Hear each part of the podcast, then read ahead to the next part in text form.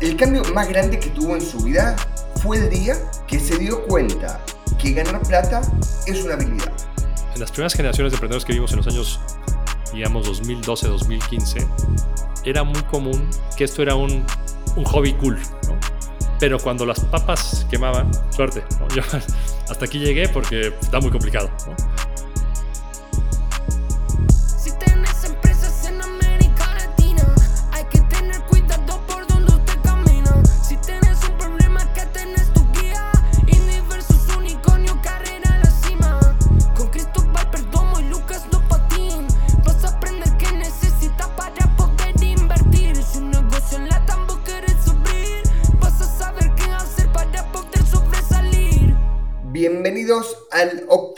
Episodio, eh, ya empezamos mal, bienvenidos al octavo episodio de Indie vs Unicornio.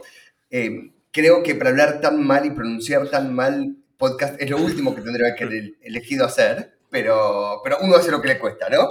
¿Cómo anda mi mejor amigo? Muy bien, tú, Lucas, ¿qué tal? Bien, hoy un poco con menos fuerza, ayer fue el Día del Perdón Judío, que son unas 25 horas de ayuno, eh, que las hago a pesar de mí, aunque me considero un, un mal judío, eh, el- la culpa eh, supera la realidad.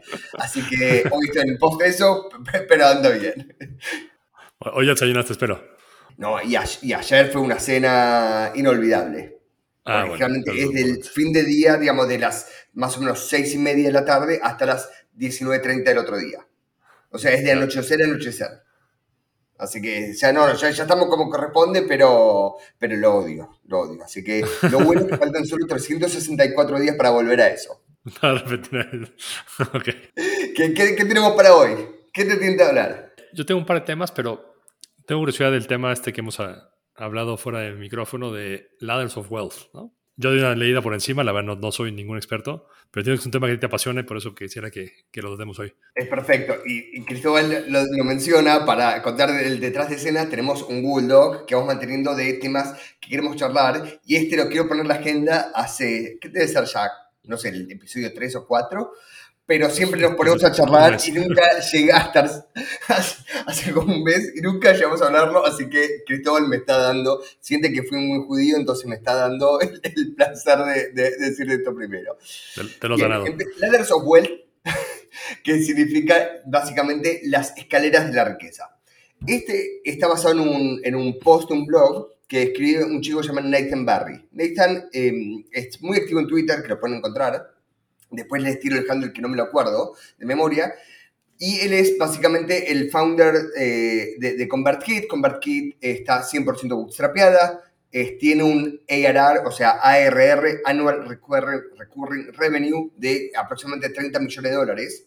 100% bootstrapeado. Levantó la primera ronda hace poquito, pero no es que lo hizo por la plata, sino lo hizo para retirar un poco de plata de la compañía. Más que otra cosa. Sigue creciendo año a año y me parece que tiene una manera de pensar brillante. ¿Qué es lo que me gusta esto? De, de esto? Primero, lo que él dice es, el cambio más grande que tuvo en su vida fue el día que se dio cuenta que ganar plata es una habilidad. Que no es algo que nace innato en las personas, que como cualquier cosa que uno aprende en la vida, ganar plata es una de esas cosas. Y que cuando uno se da cuenta que es una habilidad, significa que se puede aprender.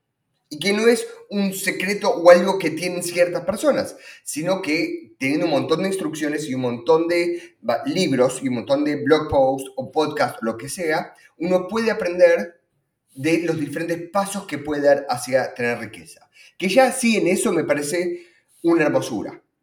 ¿Por qué, ¿Por qué es eso? Porque eso significa que cualquier persona, no importa si ganó el, el, digamos, la lotería de vientre, como me gusta decirlo a mí, las personas que nacieron en esa cuna de oro, o que es una persona que nació sin nada, puede llegar hacia eso. Tal vez el camino sea mucho más largo para la persona que no tiene recursos familiares o que no nació con toda la educación. Pero a cualquiera que le interese, poco a poco puede llegar. Entonces, ¿qué es lo que dice Nathan? Él dice básicamente que son unos cuatro pasos a grandes rasgos que uno toma para ir escalando la riqueza. Entonces, el primero de todos es llamarlo el más simple, es tiempo por plata. ¿Qué significa tiempo por plata? Es cuando estás, por ejemplo, trabajando asalariado en una compañía. Vos le das tu tiempo y ellos te dan plata a cambio. También es lo mismo, por ejemplo, si estás básicamente eh, traba- trabajando, se pone casi freelance o full time o como un contrato para cierta compañía. Esto generalmente es la manera más típica donde empiezan todos. Vos podés pensarlo como sos el barista el que hace el café en Starbucks, o en Starbucks, como le dicen en México.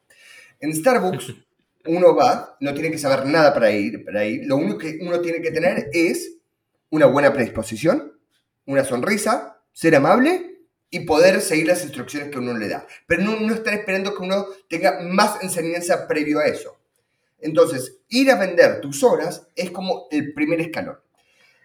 Lo más interesante de este primer escalón es que lo que se necesita para poder que te vaya bien es universal. O sea, no importa prácticamente dónde te criaste, no importa qué educación tuviste, lo que necesitas simplemente es, primero, poder ir todos los días de manera consistente al trabajo. Parece una boludez, pero muchos fallan en eso. ¿Qué quiere decir eso? Si uno es un barista en Starbucks y tiene el turno de 8 de la mañana a 5 de la tarde todos los días, para que a uno le paguen tiene que ir consistentemente todos los días. La segunda cosa es que uno tiene que ser confiable. ¿Qué significa esto? Que cuando uno está detrás de la máquina, tiene que poder hacer el café de la misma manera todos los días, de manera repetitiva y de manera confiable.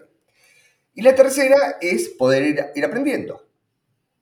¿Qué significa esto? Hay que hacer los cafés de cierta manera y uno tiene que ir aprendiendo de cómo se hacen.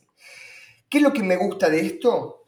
Es que el primer paso, el de tiempo por plata, es absolutamente universal. Es, por supuesto, el más común de todo, porque lo que más hay en el mundo hay, es empleados, pero es un primer paso que es absolutamente universal y no tiene requerimientos previos. ¿Y por qué es bueno esto? Porque uno tal vez puede empezar siendo barista a los 15 años, 16 años, o lo mismo trabajando en McDonald's. El, el otro día, por ejemplo, me encantó, subió una foto, Jeff Bezos, a su Twitter, comiendo una hamburguesa en McDonald's, diciendo, siguen, la siguen haciendo tan bien como mi primer trabajo. Porque su primer trabajo, cuando era adolescente, no sé si 14, 15, 16 años, fue trabajar en McDonald's. Y eso es algo prácticamente universal. Uno no tiene que tener nada, no tiene que tener la educación correcta y lo pueden hacer todos. Yendo a un trabajo tal vez más común en nuestro mundo, tomarlo lo de un diseñador, por ejemplo. Uno puede ser un diseñador trabajando full time para una compañía o para una startup donde uno está de 9 a 5, 9 a 6, haciendo los diseños que le van pidiendo. Perfecto. La segunda escalón de esto que se viene, el primero siendo tiempo por plata, es vendiendo tus propios servicios.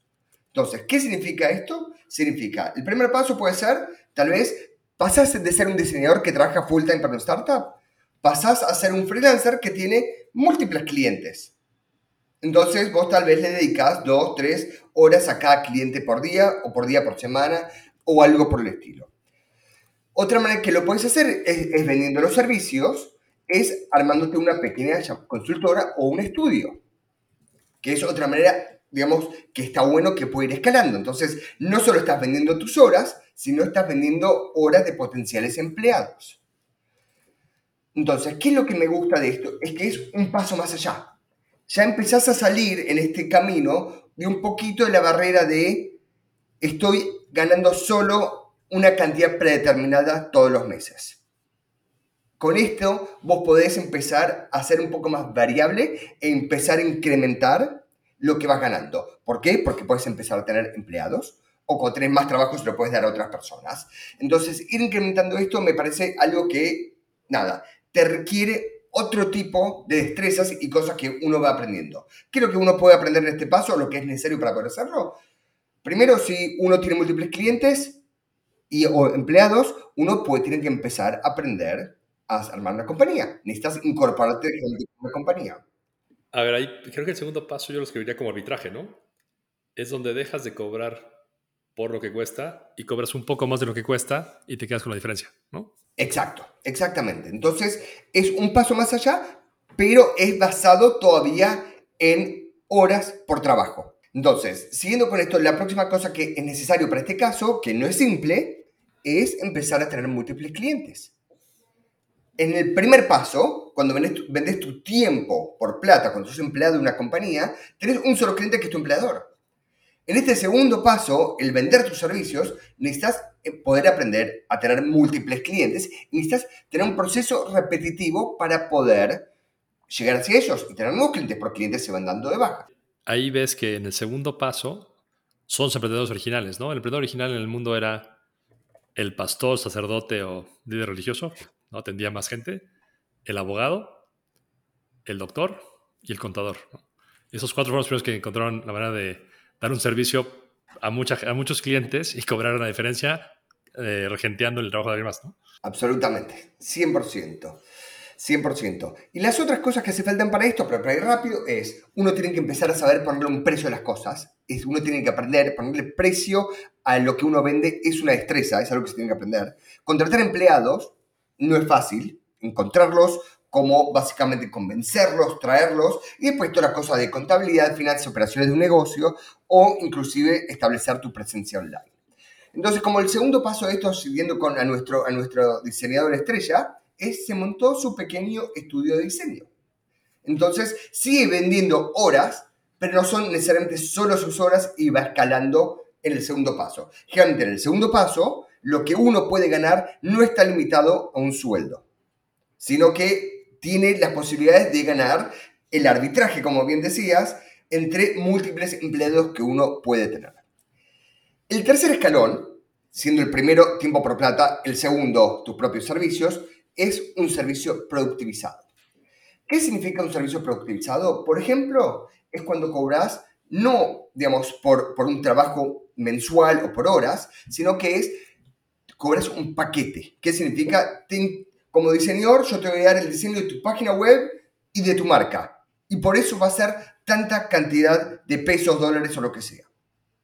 Entonces, ¿qué es lo que trae esto? Es, saca el desarbitraje entre el entregable versus cantidad de horas, que ya es un cambio muy grande. ¿Por qué? Porque te permite empezar y escalar de una manera distinta. Este es el momento básicamente de donde uno se empieza a independizar de vender uno a uno la consultoría, porque uno está empezando a vender de manera, vas a llamarlo, empaquetada. Y es donde uno tiene que empezar a saber armar diferentes sistemas operativos o lo que llaman SOPs, los Standard Operating Procedures, que es cómo armar los diferentes escalones de ya sea ventas, entregables, eh, el, servicio al cliente, etc. Entonces, estas son cosas súper interesantes. ¿Por qué? ¿Qué, qué es lo que trae? Me parece espectacular este, este tercer escalón. Primero, lo que, trae muy lindo es que te obliga a empezar a vender masivamente. Y al empezar a vender masivamente, uno tiene que saber escribir un, buen texto, lo que se llama en inglés el copy. O sea, yo creo que saber escribir texto es un superpoder absoluto. Entonces, cuando podés saber armar copy, es es algo que importa.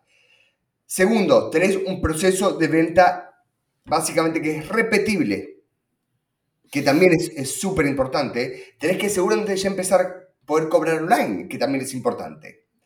Entonces, como ejemplo de este ter- tercer básicamente escalón de lo que llaman los servicios productivizados, sería un diseñador cobrando por entregables. Entonces, es donde puedes entregar logos o páginas y básicamente donde el cliente no sabe quién hizo el trabajo directamente. Y el cuarto escalón, siendo, repitiéndolo de antes, el tiempo por plata, vendiendo tus propios servicios, un servicio productivizado, es vendiendo un producto. Donde vendes el producto es llamado, ¿cómo, eh, cómo se dice el Holy Grail? El, El grial sagrado, Sí. pero no sé. el ingrediente sagrado, básicamente la meca de donde uno quiere llegar. ¿Qué es lo que es eso? Es cuando uno vende un producto que no depende de las horas del todo. Donde uno vende algo donde el esfuerzo ya se hizo y significa que el margen bruto de cada nuevo producto es prácticamente el 100%. Ejemplo de esto es si tienes una SaaS. Una SaaS, un software as a service, el desarrollo del producto uno ya lo tiene hecho. Cada nuevo cliente que tiene tiene un margen bruto prácticamente del 100%. No es del 100%, generalmente es del 90%, 80%, pero sigue siendo de un número relativamente alto. ¿Por qué es importante esto? Es importante porque es lo más escalable del mundo. Es lo que deja de depender de horas humanas del todo. Otra manera mucho más simple que usás inclusive de tener un, producto es cuando uno vende productos digitales. Si uno vende un curso online, un ebook, si uno escribe un libro y lo que está vendiendo es el PDF, a uno el costo de vender uno o vender mil es prácticamente lo mismo. Por supuesto, hay marketing por detrás para, para, para llegar a vender mil, pero imagínate que ya tenés tu audiencia creada y lo que estás haciendo es mandárselo a tu mailing, el costo prácticamente es negligente en cada caso y ya no está adaptado a tu tiempo. A cualquiera que emprende online, la meca prácticamente siempre termina ser armando productos.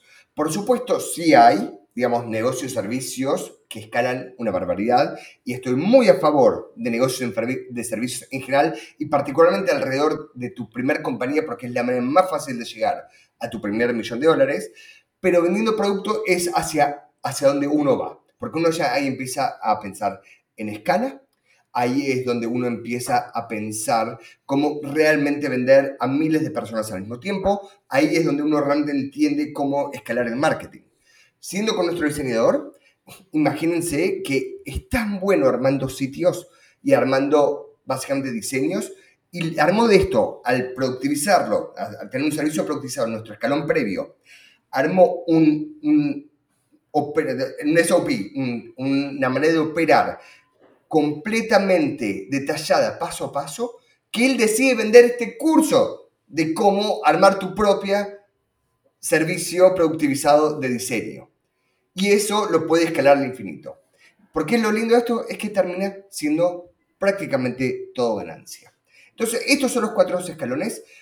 Generalmente las personas empiezan y van progresando en esta misma eh, progresión. Esto diría que la, la gran mayoría.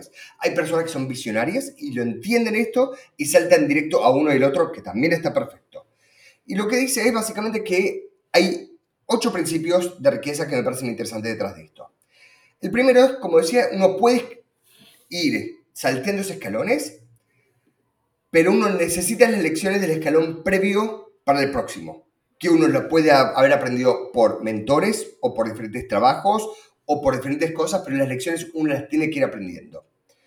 La segunda es que el tiempo y la plata que uno va ganando, generalmente uno las tiene que ir reinvirtiendo constantemente. La tercera es que para ir seguir construyendo tu riqueza, uno tiene que entender las nuevas habilidades que uno va aprendiendo en el, camino. Las habilidades previas generalmente no te alcanzan para el próximo escalón, si uno tiene que siempre ir aprendiendo nuevas.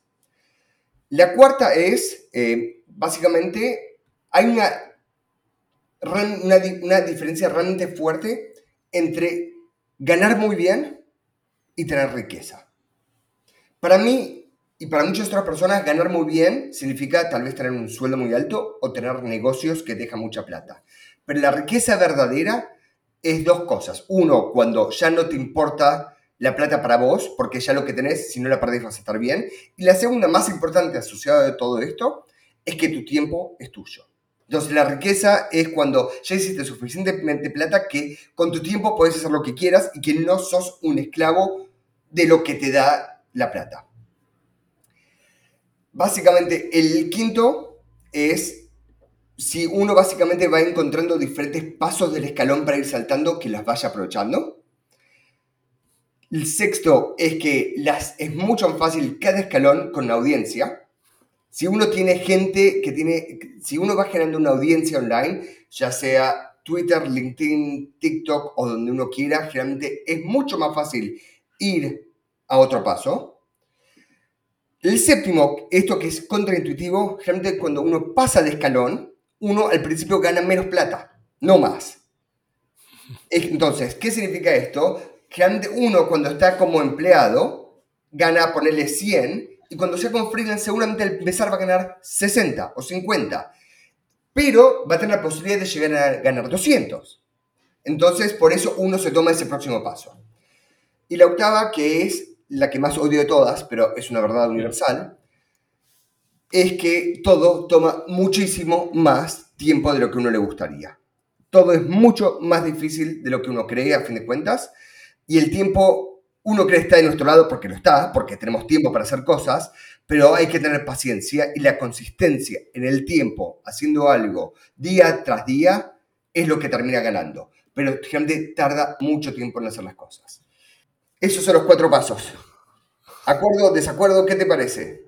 Yo creo que tiene mucha lógica, ¿no? O sea, que empiezas tú vendiendo tu tiempo y conforme tu tiempo te das cuenta que es finito y que la única manera de escalar es vendiendo tiempo de alguien más, pasa al siguiente escalón. Y creo que, creo que todo el, la progresión es bastante, bastante obvia, ¿no? Eh, yo creo que ahí mi única duda es, y lo pienso mucho con los emprendedores, ¿no? Los emprendedores pueden tener la riqueza como un fin o como una consecuencia. Y el tipo de emprendedores que yo invierto, en el 100% de los exitosos, eh, la riqueza es una consecuencia y no un fin.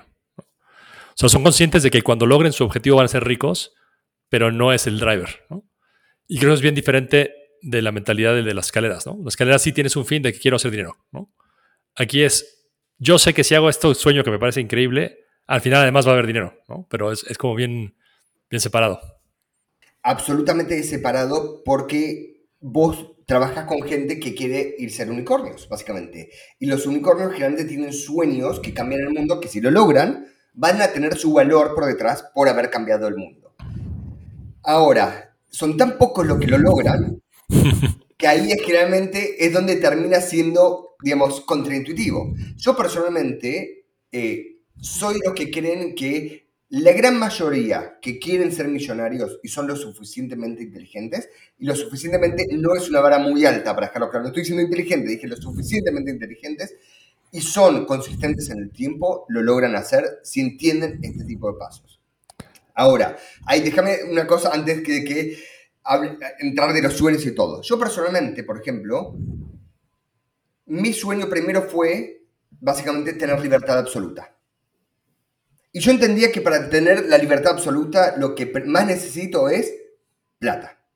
Cuando uno tiene suficiente plata, uno elige lo que hacer. Entonces mi sueño no era cambiar el mundo, sino era plata. Después que ya estuve tranquilo y ya hice lo que tenía que hacer para eso, ahora me puedo dar el sueño de hacer otras cosas como este podcast que me gusta porque estoy hablando un montón de temas en español que me parecen fascinantes. Pero para mí el sueño de tener la libertad, o inclusive solo ser millonario por ser millonario, es válido. O sea, estoy muy en contra de los que piensan que ser millonario es una mala meta. Yo creo que ser millonario es una gran meta, no tiene absolutamente nada y el que le diga lo contrario está equivocado. Así que A ver, creo que, la única gente que no le gusta el dinero son los, ricos de Palermo, ¿no? Progresistas, ¿no? o sea, el dinero resuelve mil problemas, ¿no? O sea, solamente problemas que no, pero hay muchos problemas que sí, ¿no?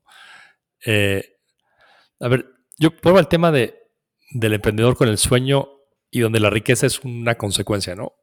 Eh, típico pregunta es, oye, no sé si debo ser emprendedor o no, ¿no? La respuesta siempre debe ser no, seguramente no es emprendedor, ¿no? Porque eh, ser emprendedor es como ser futbolista o ser estrella de rock. No es algo que te pasa. Es algo que tienes tú que buscar. Y eso, eh, o sea, lo más probable es que no llegues, ¿no? Lo que tú decías, los unicornios son muy poquitos. Entonces, tiene que ser realmente tan grande tu pasión por eso que quieres lograr, sea lo que sea, ¿eh? ser el mejor chef del mundo, ser eh, la empresa que, más aviones manda al espacio, no tengo idea cuál sea. Pero tiene que ser tan grande el sueño que el valor esperado de la probabilidad de fracaso contra la probabilidad de éxito tiene que ser muy alto, ¿no? Es como el tema de, Elon Musk y Tesla y- y SpaceX, ¿no? La probabilidad de éxito era bajísima, pero si la pegaba, el valor esperado de esa pequeña probabilidad de éxito compensaba por lejos el, fracaso. Entonces, creo que, a ver, la vida resuelta es diferente para todo el mundo, ¿no? O sea, hay gente que la resuelve con 100 pesos, hay gente que la resuelve con un millón de dólares, hay gente que nunca la resuelve con un billón, ¿no? Entonces, creo que es bien importante, más allá de, de si, si quieres riqueza o no riqueza, es para qué la quieres, ¿no? Eh, tienes gente como Warren Buffett que la riqueza para él es simplemente una manera de al marcador. No, no es que le interese rico, ¿no? O sea, simplemente saber qué tan bueno soy es saber que tengo un billón y antes tenía medio, ¿no? Eh, hay gente para quien es, que es como tú dices, que creo que me parece la manera más sana de verlo es yo quiero dinero para tener tiempo, ¿no? O sea, yo quiero tener tiempo de, para hacer lo que yo quiero y que lo que me gusta y que no es una preocupación que ese tiempo se lo tengo que dar a alguien más. Entonces depende mucho la, cuál es la motivación detrás de eso Eh, hay quien quiere el dinero para hacer cosas malas, ¿no? Y creo que también ahí está, está, mal, ¿no? O sea, hay gente que realmente dice, yo quiero ser rico para poderle rastrear en la cara a la gente, ¿no? O sea, creo que esas, hay malas motivaciones también para hacer dinero, ¿no? Pero en general, si la motivación detrás de para qué quieres el dinero es buena, se vale. Estamos de acuerdo. Uy, Estamos 100% de acuerdo con eso. Eh, básicamente, hay, hay, una cosa que el estado que quería charlar que, me, que tengo que preguntarte es, eh, pusiste founders con asistentes en listado. Y esto es como un poco cambio de tema, pero es, me, me, me parece, me parece interesante. Eh, lo pregunto porque me parece interesante porque probé con un asistente eh, y no le encontré, digamos, no supe aprovechar el valor. Es la mejor manera de decirlo. ¿Qué, ¿Cuál es tu opinión? A, a, ver, vamos un poquito más a, a, a mi pasado. Yo como abogado eh, me recibí de abogado y una de las cosas que me dio el despacho en cuanto fui abogado fue un asistente, ¿no? Y la verdad es que se volvió un trabajo buscarle trabajo, ¿no? O sea, ¿qué hiciera ella? ¿no? Me tardaba más dictando una carta que haciéndola yo. Eh, me, dicta, me tardaba más haciendo una llamada que haciendo yo la llamada. O sea, como que no vi que hubiera manera de consumir el tiempo, ¿no? Eh, al final lo que yo acabé haciendo fue diciéndole, oye, esta asistente creo que tiene que servir a más gente que a mí porque yo quizás la use un día a la semana y una hora, ¿no? Eh, entonces, es fue solución. Luego, más adelante, cuando el el mundo corporativo igualmente tenía un asistente, mismo caso, acabamos siendo un pool del de, de, de, asistente con más gente. Entiendo que hay cosas que, que puede resolver un asistente, pero me voy más al lado del founder, ¿no? Eh, el signaling de un asistente es pésimo, ¿no? El signaling de un asistente es, yo estoy para cosas más importantes que lo que hace mi asistente. Entonces, y esto me vino a la mente en la mañana, porque en la mañana un founder que me buscó, le contesto y no me contesta, él me contesta el asistente, ¿no? Diciéndome cuál es la disponibilidad del founder que me buscó, ¿no? Entonces ahí es como, a ver, ¿de verdad es tan poco importante para ti esto como para que me mandes tu asistente a agendar la llamada? Me parece válido, pero es un, tienes que remarla contra eso, ¿no? O sea, la vara la has puesto como cinco metros arriba, si quieres que, si quieres que yo invierta. Porque yo entiendo tener un asistente cuando son más de 150 empleados, entonces el costo marginal del asistente es muy bajo, con lo cual se justifica. O cuando ya tu compañía genera 100 millones de dólares de utilidad, dices, bueno, ese tiempo que me toma, no sé, buscarme un avión, lo hace alguien más. Pero como founder, buscar capital y tener asistente, primero no lo hagan y si lo hacen, escóndanla, ¿no? Escondan a esa persona. Porque no hay, o sea, nadie va a creer que es importante porque tienes un asistente. O sea, ese signaling de que, ah, tengo asistente, entonces soy una persona de cierto rango, se acabó en los años 50, ¿no? Hoy en día no existe. No sé, ¿tu, tu experiencia, tú alguna vez tuviste asistente eh, por gusto o fue...? Como te mencioné, probé por primera vez este año. Eh, pobre, creo que, creo que eh, no le gustó mucho porque no, no, tenía muchas cosas para que haga, honestamente. O sea, como decías, tardaba más en enseñar que otras. Que ahora, voy a dar dos puntos contrarios que, que escuché. Primero tengo un, muy buen amigo, que al día lo tenemos que traer el podcast como invitado, que se llama Juan Martitegui. Juan es eh, lo que yo consideraría de ser de los cinco mejores marketers que hay en Latinoamérica, que es una bestia absoluta. Y Juan tiene un sistema operativo propio. ¿Qué significa esto? Tiene un documento vivo que lo va editando constantemente, que tiene aproximadamente entre 60 y 100 páginas, que menciona todos los aspectos de su vida cómo, cómo es su pareja, cuando, cuando es su cumpleaños, las grandes fechas, sus hijos, cómo manejarlos, qué fechas, diferentes, cada hito de su vida y cada cosa la tiene estipulada en un documento. Y tienes a su, su, asistente que lo único que tiene que hacer es seguir el sistema operativo de Juan para poder seguir con esto mismo. Algún día lo voy a traer para que, trae, para que hable cómo lo usa, pero es, es, nada, es impresionante y él le saca un valor increíble. Yo creo que personalmente no lo pude hacer funcionar porque no soy suficientemente metódico como Juan para poder armar este sistema operativo.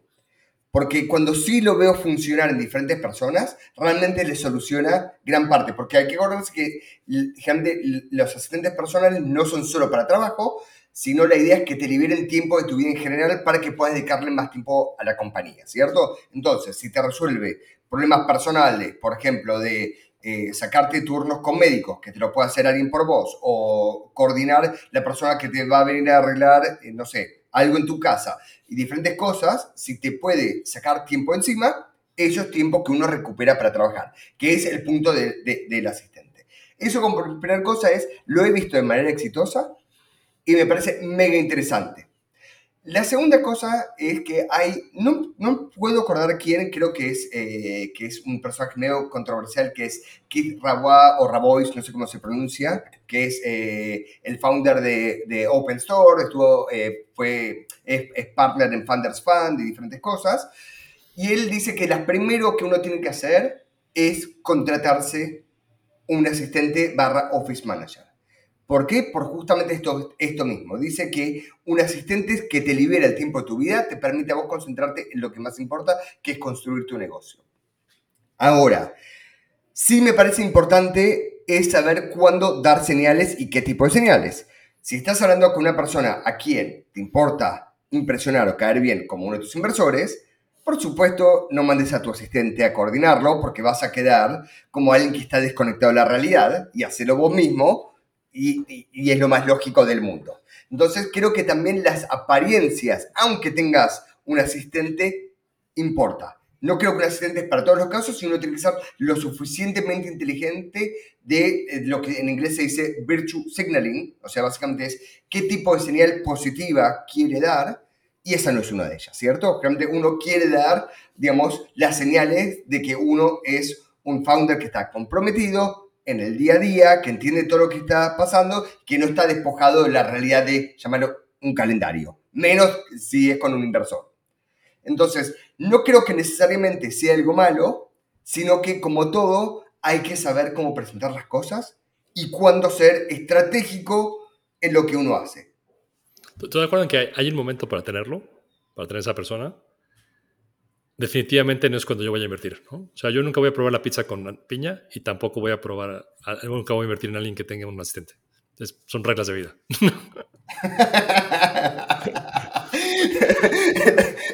Está muy bien. Con lo, de la pizza con Ana estamos completamente de acuerdo.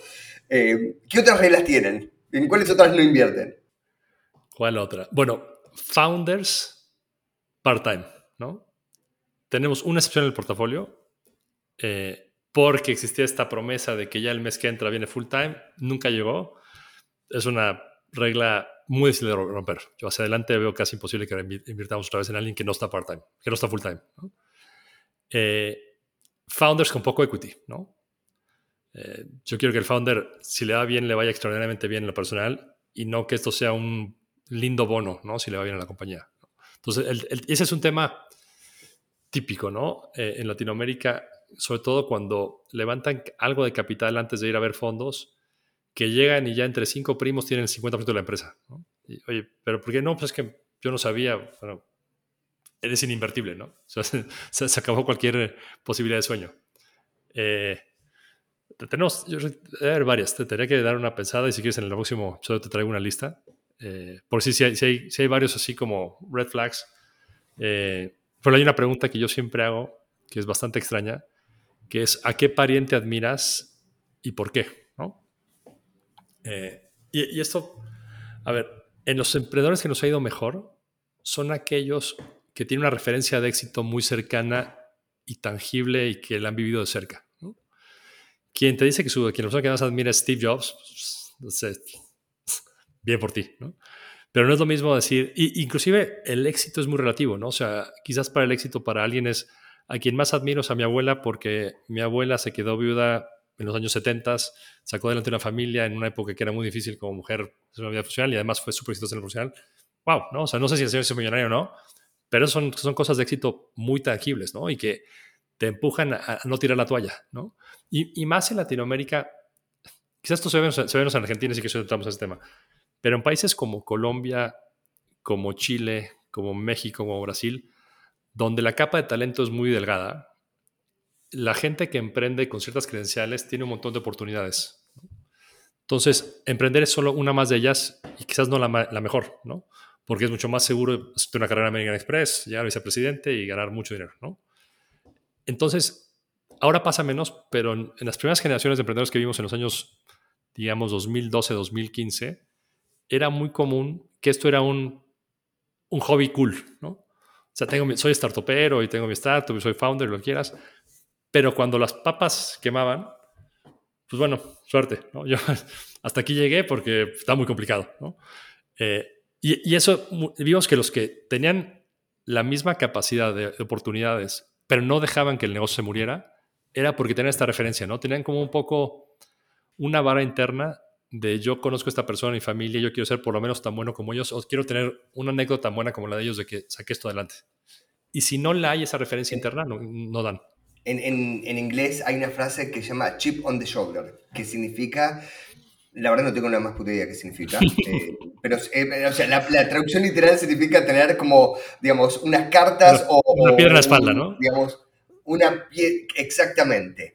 Esa ser la mejor traducción, gracias. Como, el que habla bien acá es Cristóbal, para dejarlo claro. Yo, Lucas, soy, soy un desastre. ¿Qué significa eso? Generalmente, cuando una persona tiene a alguien que admira de cerca, generalmente es, le quieren comprobar a esa persona que ellos también pueden. Y para mí, digamos, lo interesante de la pregunta es justamente eso, es que si tiene alguien de referencia cercano, familiar, es que también le quieren demostrar a esa persona que de que ellos también son capaces. O sea, yo lo tiro por el lado negativo, no por lo positivo, pero a veces tener, como se llama, esa piedra en la espalda pesa más que cualquier otra cosa. Yo te digo cuál es mi alerta roja total. O sea, la que para mí es, digamos, y la más fácil también de solucionar si uno le pone un poco de inteligencia. No puedo lidiar con founders desorganizados o desprolijos es la mejor palabra. ¿Qué significa desprolijos? Significa que contestan un mail sin un formato correcto. Yo creo que una persona que escribe, digamos, en formato correcto es que entiende las reglas del juego. No significa que a futuro no, digamos, deje de hacerlo porque él es antinatural. Pero tiene que entender que las primeras interacciones con una persona que no conoce tiene que seguir la, norma internacional de escribir. ¿Qué significa esto? Las primeras letras con mayúsculas, las comas y los puntos donde van, el doble espacio donde va. Uno puede ser desprolijo a futuro, pero las primeras interacciones, como uno se presenta, importa mucho. La segunda, que es parte de esto también, y está muy atado al sentido de urgencia, que es cuánto tiempo tardan en responder.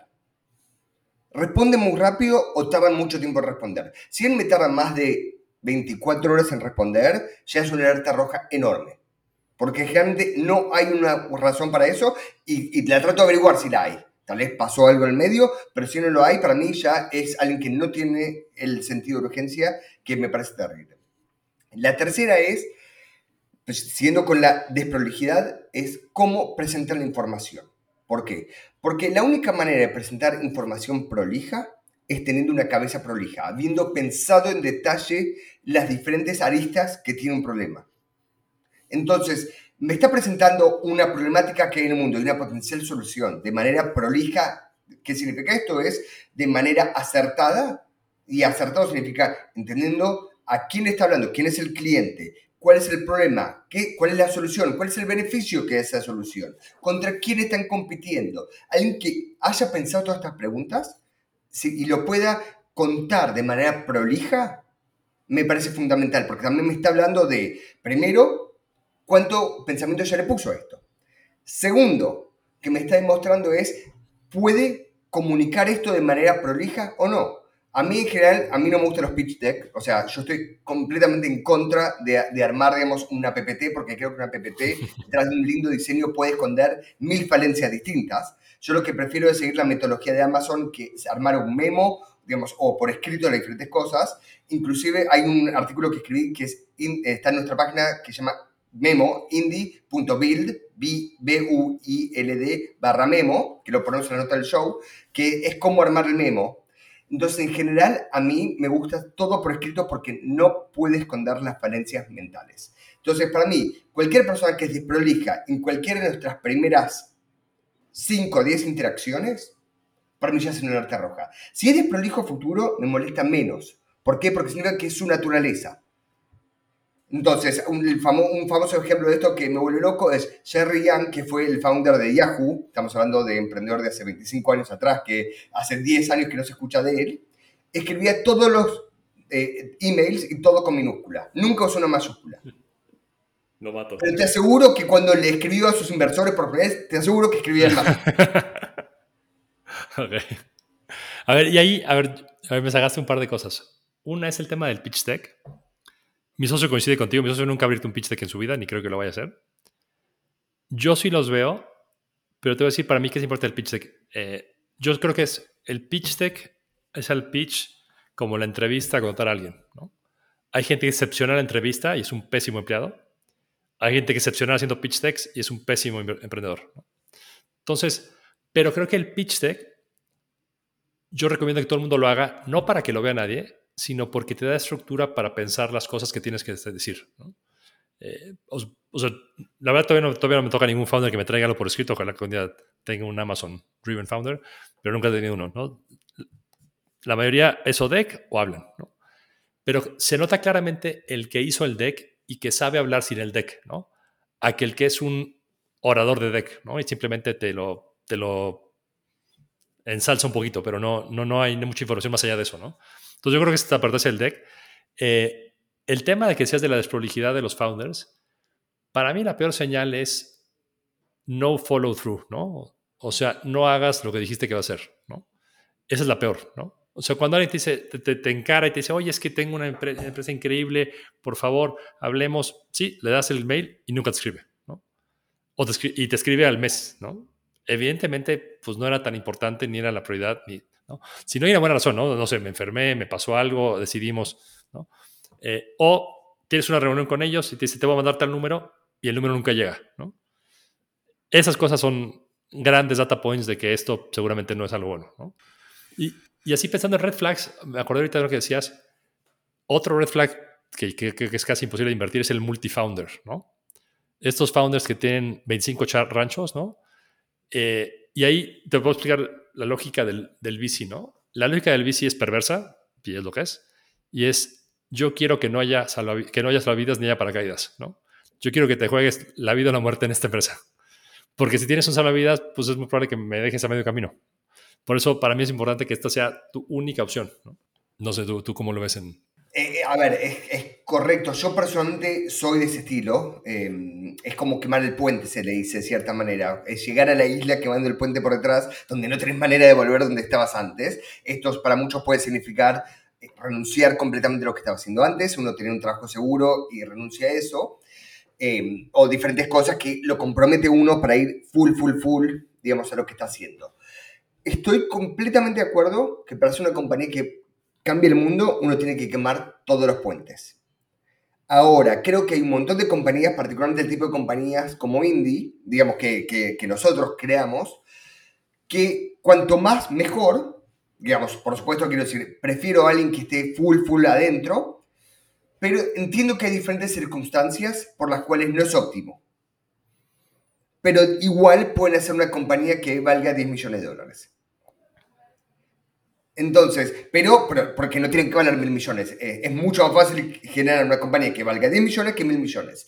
Y justamente esto de quemar el puente es algo tan complicado a veces. A veces porque no pueden psicológicamente los emprendedores y a veces porque la vida no los deja. ¿Qué significa esto? Tienen eh, familias por detrás, tienen tal vez responsabilidades. Entonces, no quiero tal vez dejar de tener potenciales grandes emprendedores solo porque no me puedo dar el lujo de que quemen el puente. y creo que sí es diferente en tu caso que en el mío, ¿no? En mi caso, ahora sí que si no puedes dejar esas dependencias, pues no estás hecho para que te invierta, tristemente. Eh, pero yo sí necesito esa, eh, ¿cómo te diría? Esa ansiedad por llegar a, hacer una empresa que vale un billón. ¿no? Si no estás ansiedad... Tengo una pregunta.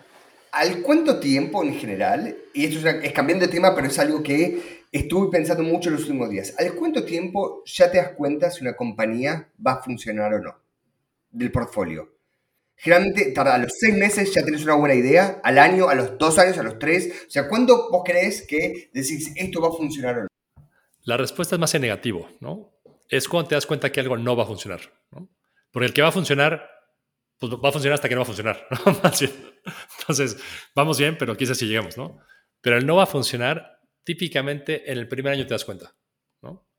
Eh, es claro que no tienen tracción, que no tienen eh, la capacidad de atraer clientes, de la capacidad de, crear un producto interesante. Hemos tenido eh, grandes sorpresas en contra de eso, ¿no? Empresas que dijimos esto no, no anduvo y de repente hoy es una de mis cinco mejores empresas, ¿no? Eh, existe, ¿no? La probabilidad de eso es muy baja, ¿no? Por lo cual, pues no, no son las que se apuestas. ¿Y, y, en e- y- y por qué crees que en ese caso pasó lo que pasó? ¿Por qué crees que al primer año, dos años, les iba pésimo? ¿Y por qué pudieron llamarlo o pivotear o, o- o agregar tanto más valor al mercado cuando parecía que no, no, no estaban Mira, si- sin, sin darte específicos de la compañía del nombre, es una compañía que invertimos nosotros en el SID en 2016. ¿no? Y como típica compañía, en 2018, o sea, dos años después, trató de levantar capital y no logró levantar nada. ¿no? Y nos estamos quedando sin dinero. Y el negocio original era un producto de un ticket muy pequeño. ¿no? Entonces, cambiar al- a, un producto de ticket más grande significaba tener dinero para, para hacerlo, ¿no? Y no había, ¿no? Ni había, no es, ni había de ellos, ni había de los inversionistas que nadie quería poner más, ¿no? Entonces dijimos, bueno, será lo que sea, ¿no? Ellos hicieron este pivote y lograron financiarse, bootstrapearon la compañía de 2016, que fue la única levantamiento de capital hasta el año pasado, o sea, cinco años sin levantar capital y lograr una facturación más de 30 millones de dólares. Eh, fue 100% la capacidad de los fundadores de, al tener esta escasez de capital, inventarse cosas que no hubieran podido inventar. Si hubieran tenido capital, estoy seguro que no hubieran sido ni la mitad exitosos. O sea, la escasez de capital fue lo que les dio los recursos para decir, ¿cómo hago para que esto sea rentable? ¿no? Eh, pero, a ver, es que muchas veces es este tema, ¿no? El que tiene capital lo desperdicia, ¿no? Y el que no tiene capital es un genio. Pues es una, una regla y medio inflexible que tenemos. Absolutamente, y justamente esto, ah, cuando hablamos en el capítulo pasado de los pros de hacer bootstrapping, es uno cuando no tiene capital es mucho más creativo. O sea, uno se obliga a, busca- a- a buscar soluciones que son imaginables si no. Ah, una frase, de, Warren Buffett sobre este tema, para que te la quedes ahí pensando, es, Warren Buffett, sabes que no le deja nada a los hijos, ¿no? Les deja, no sé, un millón a cada uno, lo que sea, ¿no? Pero no le deja, dice, a los hijos hay que dejar el suficiente dinero para que hagan lo que quieran, pero no para que no hagan nada, ¿no? Y es un poco el tema del capital. Absolutamente de acuerdo con eso. Sí, sí, sí, 100%. Gracias a todos. Esto fue el capítulo. Y, como siempre, suscríbanse en Spotify, Apple Podcast, donde sea, denle el corazón, comentarios. Leemos todos los comentarios. Si quieren escribirnos en Twitter, eh, estamos lo- los dos tenemos nuestros mensajes directos abiertos. Todo feedback que nos dan, cómo mejorar, somos primerizos en esto, así que nos estamos desbrigando juntos. Bienvenidos al viaje. Abrazo. Gracias.